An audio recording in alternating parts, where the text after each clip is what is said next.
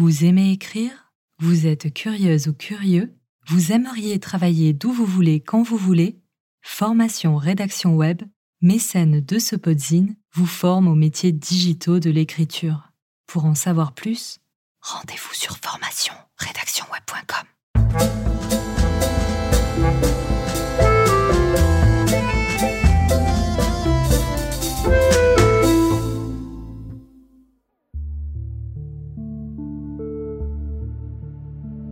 Avocate et politique franco-tunisienne, Gisèle Halimi a œuvré toute sa vie pour les droits des femmes et des hommes, particulièrement ceux des femmes d'ailleurs.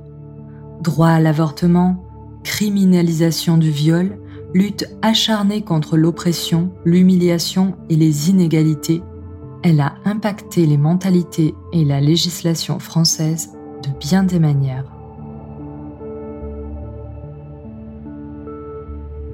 Zaïza Gisèle Élise Tayeb est née le 27 juillet 1927 à La Goulette, en Tunisie. Ses parents, qui espéraient un garçon, n'ont jamais caché leur déception d'avoir eu une fille. Son père mettra d'ailleurs des semaines à l'avouer à ses amis. Quant à sa mère, elle marquera toujours une préférence pour ses fils. C'est dans ce contexte, et avec l'ombre du patriarcat planant sans cesse au-dessus de sa tête, que, dès son plus jeune âge, Gisèle s'engage en faveur du féminisme.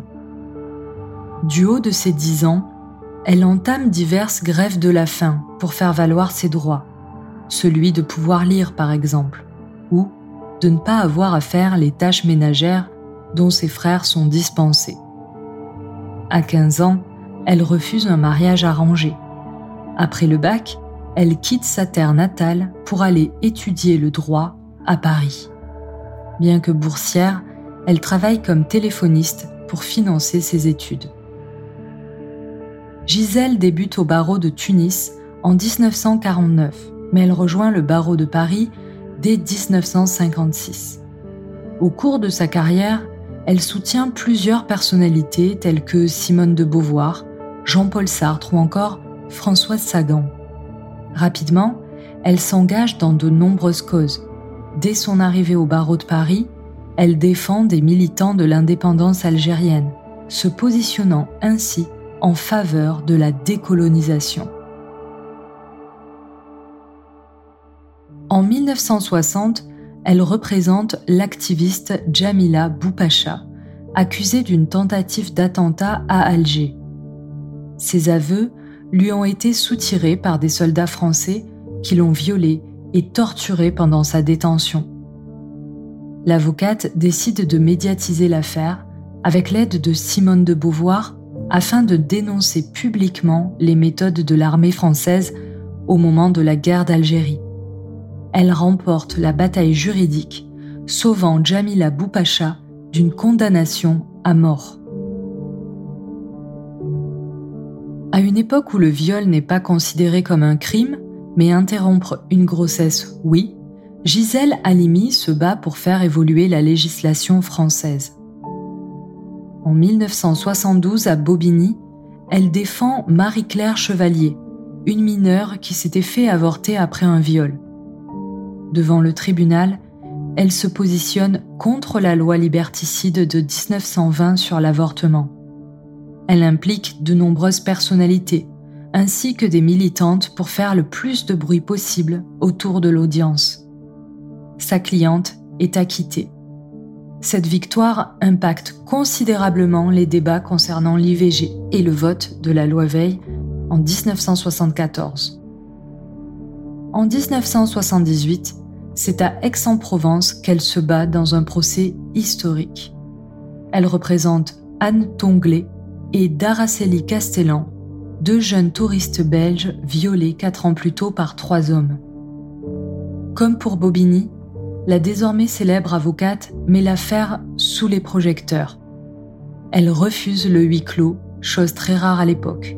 Son but est simple, faire réaliser à la France entière que ce n'est pas aux victimes d'avoir honte et qu'il faut un cadre légal bien plus strict pour traiter les délits de viol. Une nouvelle fois, la féministe ouvre la voie au débat et deux ans plus tard, la législation sur les agressions sexuelles est modifiée.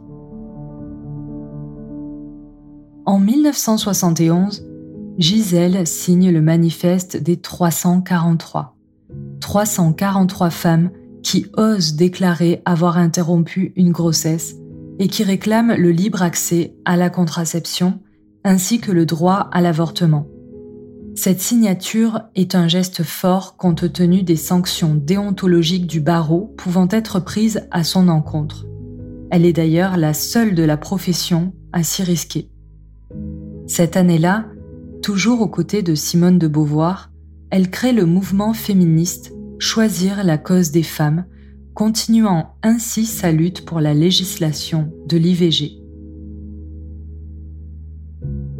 L'avocate fait une courte carrière politique. De 1981 à 1984, elle siège à l'Assemblée nationale, mais elle dénonce rapidement un esprit de misogynie l'empêchant de concrétiser la plupart de ses projets. Sur cette période, elle est députée en Isère et conseillère régionale en Rhône-Alpes. Comme à son habitude, elle s'illustre dans de nombreux combats, notamment celui contre la peine de mort. De 1985 à 1986, elle est nommée ambassadrice de France auprès de l'UNESCO avant d'y devenir présidente du comité des conventions et des recommandations jusqu'en 1987. Dès 1989, elle devient conseillère spéciale de la délégation française à l'Assemblée générale des Nations unies et porte un projet pour la parité entre hommes et femmes dans la vie politique. Gisèle est l'auteur d'une quinzaine de livres, parmi lesquels figure Jamila Boupacha, qu'elle a écrit avec Simone de Beauvoir, ou encore Quel président pour les femmes, rédigé en collaboration avec François Mitterrand. Au-delà des ouvrages militants ou politisés, elle a également écrit sur des thèmes plus personnels comme Fritna, sur sa relation avec sa mère, ou encore son autobiographie Le lait de l'orange. Gisèle Halimi meurt à Paris le 28 juillet 2020 à l'âge de 93 ans. On retient d'elle son âme de battante qui lui aura valu de nombreuses décorations telles que la Légion d'honneur ou encore l'Ordre national du mérite. Nombre de personnes militent pour qu'elle rejoigne le Panthéon où elle reposerait aux côtés de son acolyte de toujours, Simone de Beauvoir. Texte de Lou Daquet pour celles-qui-osent.com. Vous appréciez notre travail? Alors n'oubliez pas de nous laisser une note et si vous avez aimé cet épisode, pensez bien sûr à le partager. Merci beaucoup.